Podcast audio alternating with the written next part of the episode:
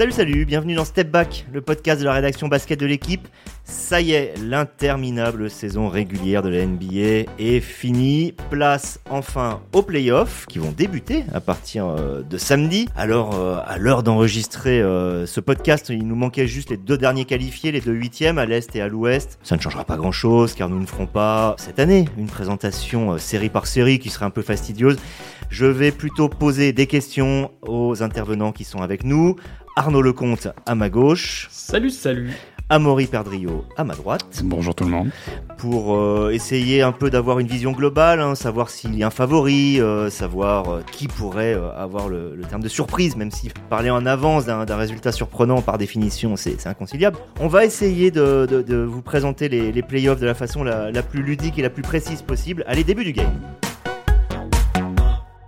Alors messieurs, euh, ma première question, c'est une double question. La première, c'est qui est le favori des playoffs? Mais il y aurait plutôt une autre question. Y a-t-il un favori dans ces playoffs? Je dirais qu'il y a un favori à l'ouest euh, évident qui est Phoenix, qui a réussi la meilleure saison de l'histoire de la franchise, euh, qui est finaliste 2021, qui va avoir l'avantage du terrain évidemment tout du long à, à l'ouest, mais qui l'aura aussi en cas de finale contre une équipe de l'est. Et je dirais à l'opposé qu'il y a aucun ou plusieurs favoris à l'Est. Euh, il y a une, bataille qui s'annonce euh, extrêmement relevée euh, à l'Est, où on a les cinq équipes, j'ai envie de dire, quasiment sur la même ligne au départ, même si évidemment il y a des il y a des tendances euh, dynamiques euh, récentes et également, euh, bien sûr, l'importance de l'avantage du terrain qui a été obtenu là pour le coup à l'est par Miami.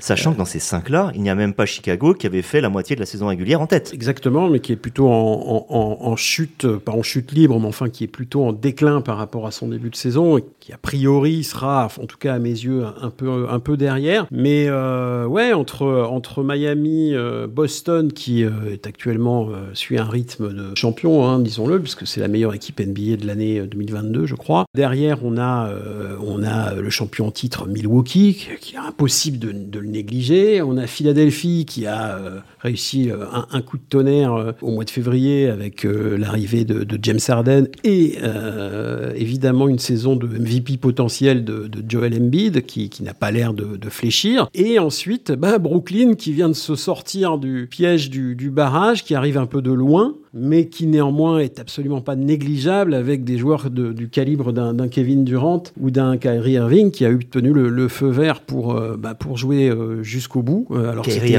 loin d'être évident, puisqu'il, rappelons-le, il n'était pas vacciné, en... enfin il est toujours pas d'ailleurs, mais il n'avait pas l'autorisation de, de, jouer. Il aurait pu ne rien jouer, puisqu'il y a un moment où c'était Brooklyn-Toronto, plus ou moins l'affiche qui pouvait, qui pouvait y avoir.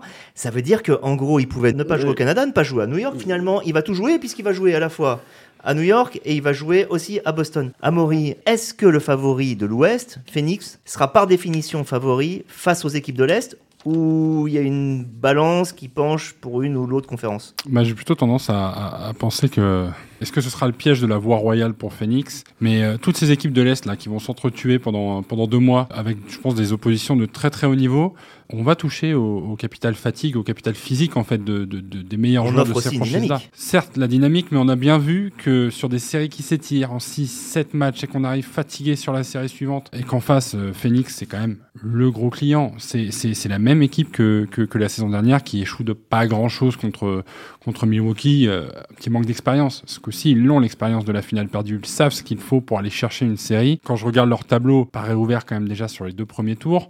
Quand, euh, voilà, Brooklyn, si ça se qualifie au, deuxième tour, ben, on doit aller scoltiner Milwaukee déjà. Ah, tiens, notre client Miami, ce sera forcément Philadelphie ou Toronto. Eh ben, va falloir sûrement chercher euh, soit un match à l'extérieur, une série en 7. J'ai envie de me dire que, compte tenu du bagage que s'est construit Phoenix à la fois sur cette saison, mais les enseignements de la saison précédente, ça, ça, ça penche en leur faveur, ouais. Je gratte encore là-dessus, mais je, trouve que Phoenix n'a pas forcément une tête de favori. Est-ce que c'est parce que c'est Chris Paul le meneur? Arnaud, t'as l'air de... Hein? Non, je, je veux dire, on peut, on, peut, on peut essayer de trouver de bons arguments, en effet, pour euh, ne pas faire de, favori, de Phoenix le super favori. Bon, après, il y a, y a l'objectivité factuelle. Euh, et ce qu'ils ont fait cette saison, c'est remarquable. En plus, c'est une équipe qui est parfaitement bien équilibré, euh, les rôles harmonieusement répartis. Très bien coaché. Un, un Big Free, c'est très bien coaché. Comme le soulignait Amaury, c'est une équipe qui n'a quasiment pas bougé depuis l'an dernier. Elle s'est même un peu renforcée avec un banc peut-être un poil plus, plus profond, avec de, vraiment des, de bons remplaçants, entre guillemets, à chaque, à chaque position. Alors évidemment, on, va, on, va, on peut trouver des contre-arguments, et notamment euh, le fait peut-être que, là je, je prends le contre-pied d'Amaury, le fait peut-être que le, la voix soit un peu trop royale euh, et qu'ils et qu'ils pas forcément dans leur rien. retranchement, je parle des deux premiers tours, euh, une finale de, de conférence euh, potentielle face à, on va dire, un Memphis ou un, ou un, ou un Golden State, euh, on, on verra, euh, sera probablement un peu plus compliqué que les deux premiers tours, si tant est qu'ils soient si simples que ça. Évidemment, les, les faits nous, nous, nous. Mais enfin, il est quand même très compliqué de trouver des, des contre-arguments à l'idée de, de faire de, de Phoenix un favori. Alors, évidemment, il y a le, il y a- alors, tu citais Chris Paul, je suppose, à dessein. Oui, Chris Paul, euh, on sait, bah, il, attend, il attend le Graal depuis si longtemps. Il a 37 balais et évidemment, bah, on sait très bien qu'il a coincé euh, très souvent en playoff. Il n'a pas coincé l'an dernier, malgré tout, même s'ils sont battus en finale. Il n'a quand même pas coincé. Il a été bon. Il a porté un peu cette équipe déjà de l'année dernière. Avec, et il a aujourd'hui deux lieutenants qui sont Devin Booker et DeAndre Ayton qui ont manifestement euh, grandi depuis, euh, depuis un an. Donc, euh, franchement, il y, a, il y a toutes les raisons pour en faire un favori. Et ils ont donc toutes les raisons de, te- de se, de se casser la gueule à un moment donné. Amaury, deuxième question. Quelle est la série qui, pour toi, est la plus alléchante? Est-ce qu'on peut passer à côté de ce, ce Boston-Brooklyn du premier tour? Pff, Voilà, c'est c'est quand même le, c'est deux duos en fait. hein. Alors on a l'habitude des, des, des franchises portées par des trios euh, ces dernières années. Là, on est quand même sur du Tatum euh, Brown versus euh, Durant Irving. Ah, Ça, do- ça donne envie. Alors euh, Mais pas de Ben Simons, précision. pas de Ben Simons, bon, qui ne manquait à personne cette saison. Enfin, Peut-être, euh, il pourrait rentrer. Alors, peut-être pas au premier tour, mais il pourrait revenir ça, après. ça devient quasiment un happening, hein, Ben Simon sur la, sur la fin de saison. Seul regret, c'est que Boston est un peu démuni à l'intérieur, avec Robert Williams qui, qui est blessé.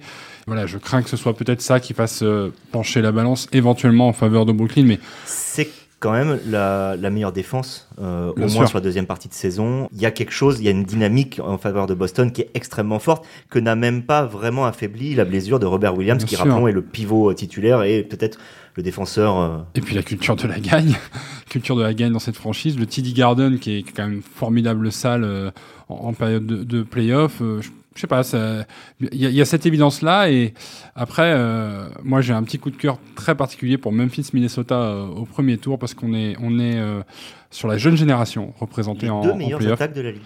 Voilà, avec, avec deux caractères très très différents sur le terrain. Euh, c'est très chatoyant côté euh, Memphis, c'est très euh, chien hargneux euh, côté Timberwolves. Et je trouve que c'est une opposition de style avec la même catégorie d'âge et, et j'ai vraiment envie de voir ce que ça peut donner euh, sur, sur une série. T'as envie de voir Beverley face à Moran. Ah, je supporte pas, je sais pas qui su- supporte Beverley, mais je suis admiratif de, de, de tout l'abattage qu'il a au cours d'un match, cette capacité à rentrer dans la tête des joueurs. Et j'aimerais bien savoir s'il est capable de rentrer dans la, dans la tête d'un Jamorant. Mais bon, voilà, ne serait-ce que Carl Anthony Towns, euh, les, les, les Edwards, les, les, les Angelo Russell, je sais pas, il y, a- il y a des choses qui me fascinent dans ces deux équipes-là. Et c'est, je pense que c'est une série rafraîchissante. Tu choisis la même? Justement, je vais essayer d'être un peu plus euh, un peu décalé parce que c'est pas la peine de redire euh, à peu près les mêmes choses que euh, remarquable démonstration d'Amaury, mais euh, j'ai envie de vous parler. J'aurais bien voulu, en tout cas, vous parler euh, plus fort encore de Dallas Utah parce que c'est euh, sur le papier, bah, c'est quatrième, cinquième de toute façon par définition.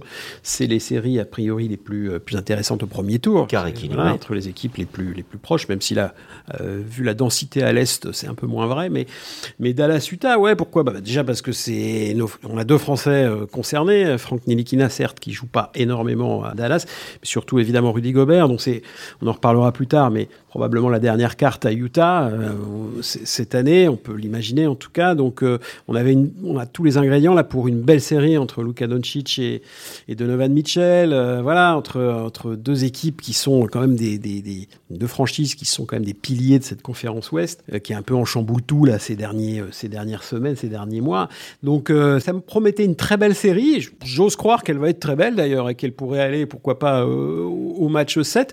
Mais bon, on a eu des petites nouvelles pas terribles ces derniers temps entre la blessure de, de Luka Doncic qui pourrait euh, le faire manquer, lui faire manquer peut-être euh, les deux premiers matchs à la maison, ce qui serait quand même un souci à Dallas parce que euh, bon, c'est une équipe qui tient énormément autour de Doncic. Bon voilà, on a Utah en face qui, euh, bah, qui, qui fait une saison un peu décevante, qui a pas l'avantage du terrain au premier tour, ce qui est quand même un petit peu en deçà des prévisions, euh, et qui, on le sait, est tiraillé un peu depuis quelques temps par des soucis. euh, on voit On bien qu'il y a des soucis entre les deux stars, on en reparlera. Je vais suivre de très près, en tout cas, cette série-là, c'est certain. On a, on a la chance en plus de la voir ce samedi à 18h, euh, ce qui est un horaire euh, enfin euh, correct pour nous. Et j'avais aussi envie de vous parler de l'autre côté à l'Est d'une série qui me plaît bien aussi, c'est Philadelphie-Toronto. Entre deux équipes, là aussi c'est 4-5, entre deux équipes qui ont des, des caractéristiques très très opposées, notamment bah, un, un big man dominant à, à Philly et, et, et plutôt du small ball, entre guillemets, euh, Alors là, du je te côté coupe par de, une de question. Toronto. J'ai une question sur cette série. Est-ce qu'il n'y a pas un risque que Toronto explose en vol? Je m'explique. Les trois joueurs qui ont le plus gros temps de jeu de toute la NBA cette saison sont des Raptors. hein. Pascal Siakam, Oui, Fred. Van Vliet. euh, ils jouent quasiment tous 35 à 40 minutes par match. Si ça dure, s'il y a de l'intensité, euh, waouh Oui, Bon courage, oui, messieurs. Oui, oui, oui, difficile de, de te contredire, mais malgré tout, euh, c'est une équipe, on les connaît, les, les Raptors, depuis quelques saisons, même Ça joue bien. ils ont perdu. Kyle Lowry, ça joue bien, et puis surtout, c'est des chiens, quoi. On parle même de l'intérêt de- des Lakers pour Nick Nurse, leur entraîneur. Ça montre euh, le niveau qu'il atteint. Ils ont quand même perdu, euh, ils ont quand même perdu Kyle Lowry, qui était le, le pilier de la franchise depuis euh, quelques années. Ils ont perdu DeMar DeRozan euh, il y a un petit peu plus longtemps, mais enfin quand même. Ils ont été champions en 2019. C'est une équipe qui l'année dernière s'est retrouvée dans une situation incroyable puisqu'elle n'a pas pu jouer un seul match à la maison avec à cause des restrictions sanitaires Et euh, Dieu au sait que la. Floride, c'est pas l'Ontario. Et ils reviennent alors qu'on les voyait franchement pas revenir si vite. Ils reviennent, alors ils sont cinquièmes, ils sont pas, ils ont pas l'avantage du terrain, etc. Mais enfin bon, dans une conférence extrêmement je trouve que c'est une des grosses perfs de la saison, quoi, honnêtement, au Toronto, avec une équipe comme tu le dis qui est à, avec une rotation très limitée, sans super méga star. Hein, Euh, c'est une des rares équipes euh, des, des playoffs qui n'a pas de star méga identifiée. Alors vous allez me parler de Fred Van Vliet et de Pascal Siakam, ok, mais enfin c'est pas, c'est pas des, des porte-drapeaux de la ligue. Donc euh, ouais, moi j'aime bien et j'ai envie de voir comme ce qu'ils vont faire contre cette équipe de Philadelphie qui, ben, on le sait, tourne autour depuis un Bah, moment, cherche marrant, à. Personne ne, ne cite la, la série qui, moi, me paraissait la plus sexy, qui était euh, Golden State Denver. Parce qu'on avait des magiciens. Là, en- alors je ne sais pas en termes d'expression collective que ça peut donner, surtout qu'on sait que Denver a tenu énormément sur Jokic à cause des blessures, que Golden State, ça n'a pas tenu tout au long de la saison les promesses offertes euh, vraiment sur les premiers mois. Mais euh, entre un Jokic euh, d'un côté et puis un, duo Curry-Green qui est redevenu un trio avec Klay Thompson qui est excellent, avec Wiggins qui est devenu All-Star, il y, avait vraiment quelque chose euh, à faire, j'ai l'impression. Alors la troisième question, c'est à savoir laquelle des séries est la plus déséquilibrée. J'ai dit dans l'introduction, on aura deux huitièmes qu'on ne connaît pas encore. hein. Euh, rappelons qu'on a euh, des duels entre Atlanta-Cleveland qui, euh, avaient lieu au moment où vous écoutez, ça avait lieu vendredi soir, et on a de l'autre côté Clippers-Pelicans. Est-ce que ça peut être une de ces deux séries 1-8 Est-ce que ça va ailleurs? Qu'est-ce que toi penses, Amaury? Moi, je suis plutôt favorable au 1-8 côté ouest, en fait. Que ce soit les Clippers ou les Pelicans, je pense que ça doit correspondre vraiment à un tour de chauffe pour les Suns. Pas si mal les Pelicans ces derniers temps, je tente Oui, le alors, diable. peut-être, peut-être petit danger si ce sont les Pelicans qui, qui passent, mais, mais en, réalité, euh, il n'y a pas droit à l'erreur face à une des deux équipes pour, pour Phoenix quand, quand on voit les ambitions qu'ils nourrissent. Si on, si on fait le 1-8 euh, côté Est, euh, pff, Atlanta ou Cleveland par rapport à Miami, je trouve ça un peu plus faible, mais Attention Atlanta. Ouais, Oui, je me oui, oui. disais, un Atlanta-Miami, c'est. est- Je sais pas. Parce qu'Atlanta qui passe, ce serait euh, bah voilà, une belle dynamique avec deux victoires en, en barrage, d'une équipe qui revient de loin aussi. Rappelons-le, elle a fait une finale de conf l'année dernière. C'est pas voilà, avec une équipe sensiblement identique.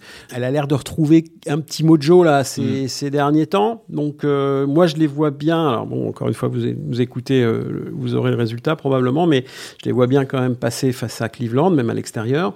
Ils auront gagné deux matchs à l'extérieur. Honnêtement, euh, en barrage, ça peut être un piège pour Miami, moi je crois. Main- Maintenant, C'est une équipe Atlanta qui avait gagné 8, 8 de ses 11 derniers matchs. Et là, en dynamique. Ouais, ouais, ouais, ouais. Donc euh, à voir.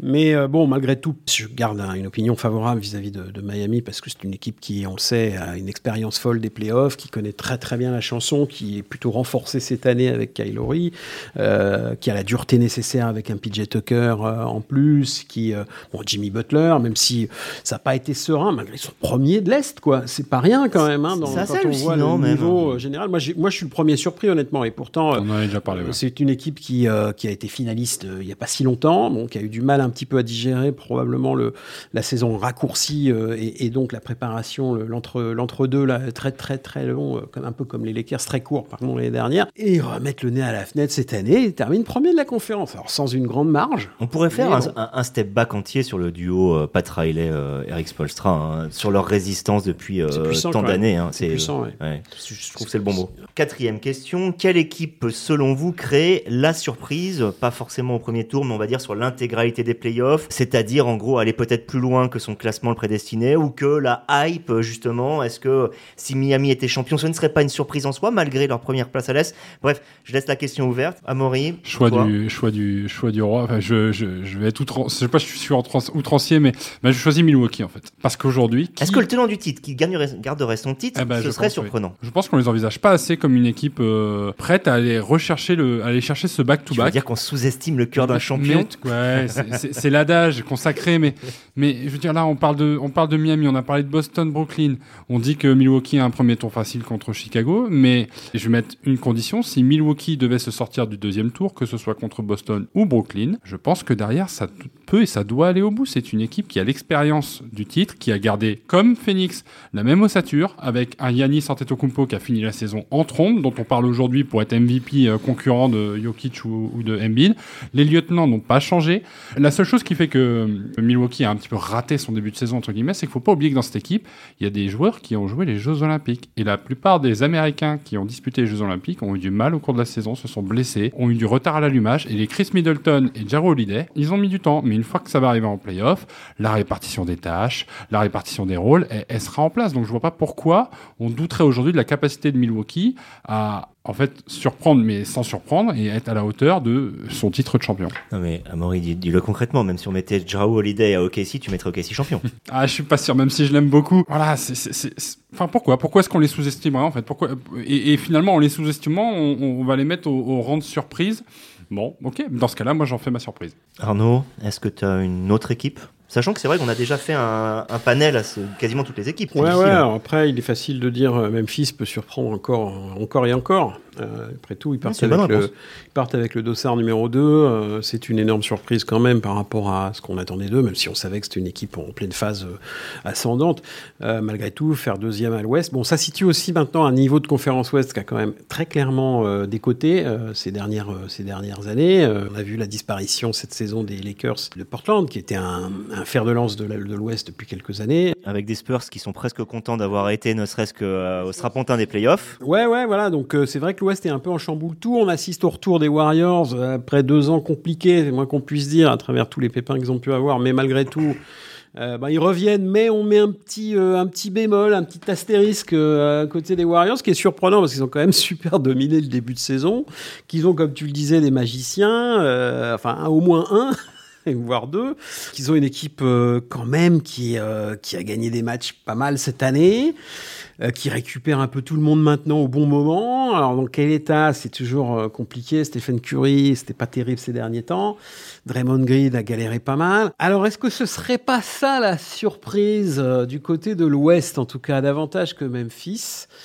On, on Ils ont de quoi appuyer sur le bouton. On se dirige, euh, voilà, exactement. Et on se dirige vers peut-être euh, un deuxième tour euh, Memphis Golden State. Bon. Et là, ce serait vraiment l'inexpérience contre l'expérience. Ah, c'est sûr. Et là, tout d'un coup, on renverse l'avantage du parquet et les dynamiques peut-être. Et Curie Morante, voilà quoi. Bon, donc. Donc à voir. Euh, je me demande si c'est pas euh, de ce côté-là que pourrait venir euh, une surprise, si tant est qu'on puisse parler comme pour Milwaukee d'une surprise de la part de, Golden State. Et bah moi j'aurais bien mis Brooklyn dans le sens où c'était les favoris en début de saison, mais avec ce qu'ils avaient fait on les attendait plus. D'un autre côté, battre Boston, je sais même pas si moi-même j'y croirais au moment de, le dire. Pour la cinquième question, pareil, ce sera comme la première, ce sera une double question quelle est euh, l'équipe qui pourrait exploser euh, en cas d'échec, on va dire? Et la deuxième question, c'est et pourquoi le jazz? Oui, oui, bah, effectivement, euh, Utah, en cas d'échec, ça risque d'exploser, de, de, je sais pas, mais en tout cas, il va y avoir des choses à, changer. On peut pas, voilà, le trio, si tant est que ce soit uniquement un trio, mais enfin, Quinn Snyder et les deux stars, Donovan Mitchell et Rudy Gobert, on les voit mal remettre une année euh, tous les trois euh, dans cet état-là. Même une victoire au premier tour face à des Mavs euh, affaiblis ne sauverait peut-être pas l'affaire. c'est à voir. Il faut voir après ce qui se passe. bon, parce que derrière, ce serait quand même Phoenix au, tour suivant. Hein, bon, voilà. Donc il y aura la lassitude de perdre tout le temps avant de, sûr. sans accéder à la finale à l'Ouest en fait. Donc ça devient buter contre un mur. Il faut changer les choses quoi. Ça fait effectivement 4 ou 5 ans que Utah se présente un peu comme un bon un prétendant et ça se passe pas très bien systématiquement. Donc, euh, ouais, on, peut, s'attendre à ce que cette année, ce soit le, bout du, le bout du chemin pour ce trio. Alors après, comment, on peut le, comment il peut être composé si tant est que ça soit le cas? C'est compliqué parce que, bon, Rudy Gobert, on le sait, a un, contrat quand même très, très important. Tout comme Donovan Mitchell. comme Mitchell. Ça va être très difficile de, de s'en séparer comme ça, quoi. Hein. Et puis, euh, par ailleurs, euh, bon, même s'il y a des rumeurs, un petit peu de, de, effectivement, de, déconnexion ces prochains, ces, ces, prochains jours ou ces prochaines semaines, euh, c'est là où vous tuez quasiment la, la, franchise, quoi. Enfin, tuez la franchise. En tout cas, vous tuez la compétitivité sportive de la franchise. Euh, pour partir un peu dans l'inconnu. Euh, donc là, c'est des vraies questions. on parle de Quinn hein. Snyder aussi, éventuellement. On parlait aux Lakers, paraît-il. Enfin, j'imagine que tous les coachs de NBA un peu successful des, dernières années peuvent prétendre s'installer sur le banc des Lakers. Donc bon, je sais pas trop. Mais ce qui est sûr, c'est qu'on a vu du tiraillement ces derniers temps. Il y a certainement de l'agacement, de l'énergie, voire plus. Donc à voir. Peut-être pas un hasard, à hein, Maurice, si euh, Rudy, euh, quand il a été interrogé euh, dernièrement, notamment par Yann Onona, notre, notre cher collègue, sur sa présence à l'Eurobasket, a dit c'est la décision n'est pas encore prise, c'est qu'il sait que les prochaines semaines et les prochains mois risquent d'être très agités à titre personnel. Oui, et puis surtout, en fait, euh, pour prolonger ce que disait euh, Arnaud, ce qui va être très intéressant, si crash il y a, hein, on peut. C'est pas écrit d'avance. Si crash il y a, c'est pas, pas, voilà, comme tu dis, c'est pas écrit d'avance, on sait jamais. Euh, pour peu qu'il renverse Phoenix au deuxième tour, on tombe sur une franchise qui est complètement lancée. voilà, mais si crash il y a, ça va amener Utah à faire un choix, à dire haut et fort qui est le franchise player de cette franchise. Donc, finalement, soit c'est Donovan Mitchell, soit c'est Rudy Gobert. Et il y en a un des deux qui va un peu accéder à ce statut d'intouchable au, sein de, au sein de sa franchise pour les prochaines années. Euh, si finalement Rudy Gobert est, conforté dans, dans, sa position forte d'intérieur fort sur lequel Utah veut, veut construire, bon, bah, je vois pas pourquoi l'été se passerait mal pour lui. Si finalement il se retrouve dans une position à comprendre que c'est lui qui va devoir bouger et donc se réadapter à un nouveau système, se réadapter à une nouvelle franchise, à un nouvel entraîneur, oui, évidemment que ça peut, ça, ça peut et ça devrait mettre en péril euh, sa présence au mois de septembre alors que la saison commencerait un mois plus tard. J'arrive même pas à savoir d'ailleurs à, titre personnel en voyant ça de, très très haut ou de très très loin, je sais pas quelle expression. C'est vrai qu'on parle plus d'un départ de Rudy Gobert que de Donovan Mitchell en cas d'explosion. Alors est-ce que c'est parce que il euh, y en a un qui a une valeur marchande plus forte? Est-ce que c'est parce que tout le monde cherche un pivot défensif et qu'on veut le placer qui à Boston, qui à qui à Dallas? Faudra voir. Tout ce qu'on sait, c'est que échanger un joueur à 200 millions de dollars, c'est assez rare et ça demande souvent des choses d'une complexité euh, assez folle euh, pour qu'on ne se mette pas euh, les mains dans le cambouis sans savoir. Dernière question, justement, et c'est toujours sur un joueur. Hein. Est-ce qu'il y a un joueur qui vous semble avoir le plus à, perdre ou à, gagner dans ces playoffs? Sachant que si, vous pensez que vous avez déjà votre idée, sinon je peux proposer des noms. Nono ou Amaury, vas-y. Bah écoute, parce qu'en fait, ça, rentre dans ta question précédente aussi sur les équipes qui ont à perdre. N'écartons pas le crash de Philadelphie. C'est une équipe qui se veut compétitif depuis des années, mais qui coince aussi. Et je pense que ça a été un énorme move que de venir euh, chercher James Harden. Enfin, qui aurait le plus à perdre ou à gagner Embiid ah, je, pense ou Joel, je pense Joel Embiid, parce que Joel Embiid est quelqu'un qui se positionne médiatiquement et, et, et crie haut et fort qu'il n'a qu'une ambition, c'est de gagner. Je pense qu'il serait même capable de dire que d'être MVP, ça l'intéresse pas, et que et que ils ont fait venir James Harden, ils se sont débarrassés de Ben Simmons pour enfin franchir un palier. S'ils le franchissent pas, à un moment donné, on va finir par se dire, ok, Joel Embiid est peut-être un des plus forts joueur individuel de la ligue, mais est-il capable de faire gagner son équipe, de, de mettre un James Harden au diapason? Parce que c'est aussi ça l'enjeu, hein, c'est que James Harden se mette au diapason des, Sixers et non pas l'inverse. Donc il faut que ce duo fonctionne et on, on, a construit ce duo sur un temps très court. Je rappelle qu'à chaque fois que Philadelphie a échoué en playoff, on a fait du changement on a viré Brett Brown. On, on, Qu'est-ce qui risque Joel Embiid À part se prendre une shitstorm euh, euh, sur les réseaux sociaux, on sait qu'il repartira en tant que leader de Philadelphie. Mais on va se poser éternellement la question du est-il capable de gagner Et avec qui? Et, et c'est ce avec qui? James Harden euh, peut-il ou doit-il rester à Philadelphie s'il gagne pas avec Embiid On se posera la même question pour James Harden finalement parce que il est, il est, un petit peu plus. Moi, je suis d'accord.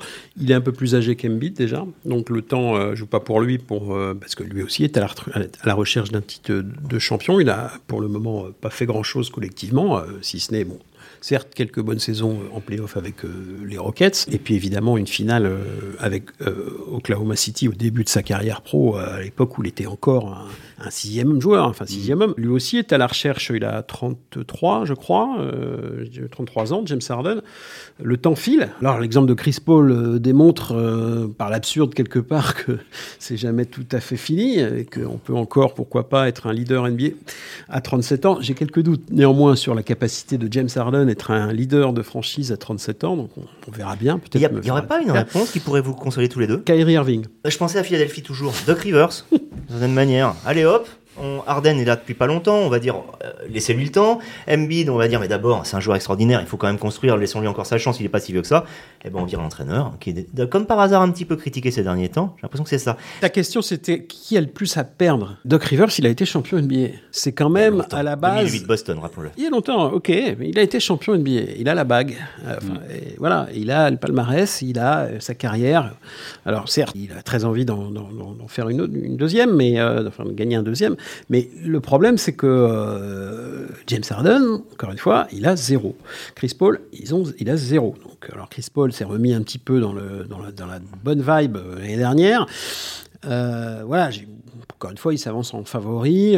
Bon, Philadelphie sont quand même, il va falloir qu'ils passent les obstacles aussi les uns après les autres, là, mhm. et ils en ont quelques-uns euh, devant eux. Donc, ouais, moi, j'ai plutôt tendance à penser Harden qu'à Rivers qu'à Embiid dans ce débat-là. Comme j'ai envie de penser aussi, donc, comme je le suggérais là, euh, à Kyrie Irving, parce que, euh, bon, bah, Brooklyn part de loin. Ça reste d'être quand même une course à handicap aussi pour eux, à commencer par Boston pour démarrer. La faute à qui? La faute un peu à Kyrie quand même, me semble-t-il, parce que, bah, comme vous le savez, on l'a dit tout à l'heure, il a quasiment pas joué jusque, c'était quand, fin février, quelque chose comme mm. ça, en raison de son, de sa, son insistance à ne pas être vacciné. Donc Brooklyn a quand même euh, perdu beaucoup de terrain euh, pendant cette période-là et se retrouve aujourd'hui, encore une fois, à partir de très loin sur la grille. Et ça risque quand même de les handicaper.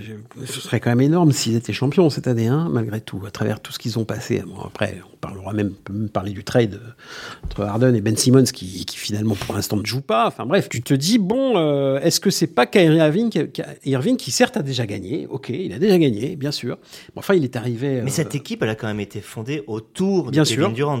Ouais, mais de, de Kyrie aussi quand même euh, derrière quoi. Je pense que l'histoire retiendra, enfin, je pense que l'état d'esprit à l'américaine retiendra qu'il il est plus un héros qu'un zéro Kyrie Irving. C'est quand même le gars auquel on a interdit de jouer uniquement dans la ville de New York, hein, et dont la franchise a dit bon, bah, puisque tu ne peux jouer que la moitié de la saison, tu joues pas du tout, et qui finalement, au, le paroxysme et, le paradoxe absolu, c'est ah, bah, on a des Covidés, tu vas revenir jouer pour nous. Euh, donc au final, euh, moi je pense qu'il est presque gagnant en fait sur la saison régulière. J'entends qu'il est, qu'il peut être perdant en cas de crash euh, des, des, des, des, des, Nets, mais, mais je pense que la manière dont, dont, dont, dont se sont saisis les Nets de, de, ce problème à la fois du Covid et de l'entente hein, des parce que si, si James Harden est parti dans ces conditions-là, c'est qu'à un moment donné, il y avait un gros problème de vestiaire. Il y a qu'à voir la tête de Kevin Durant euh, sur la sélection du All-Star Game quand il a fallu euh, répartir Rudy Gobert ou James Harden en dernier choix. Je pense que les Nets sont beaucoup à perdre parce qu'il y a beaucoup d'ambition. De là à dire que, que, tout pèserait sur les épaules de Kyrie, bon, je partage pas trop ton, ton avis, mais, mais ouais, je pense que surtout le, poids est plutôt du côté de Philadelphie quand même, quoi qu'il arrive. Merci messieurs. Euh, je pense qu'on a fait quand même un, tour d'horizon relativement exhaustif et, et, complet. On aurait pu évoquer, c'est vrai, les Français qui vont être en, en playoff au-delà de Rudy Gobert. Mais même si Frank Nilikina, on n'est pas sûr qu'il joue beaucoup, euh, Kylian Tilly et je pense du côté de Memphis aussi, et qu'on attendait toujours la potentielle qualification euh, de Nicolas Batum avec les Clippers et de Timothée Luau Cabarro avec les Hawks. Donc les playoffs, ça commence ce samedi et on en entendra parler probablement la semaine prochaine, mais là cette fois ce sera avec Sandro Pizzus aux manettes. Allez, bonne semaine et à bientôt.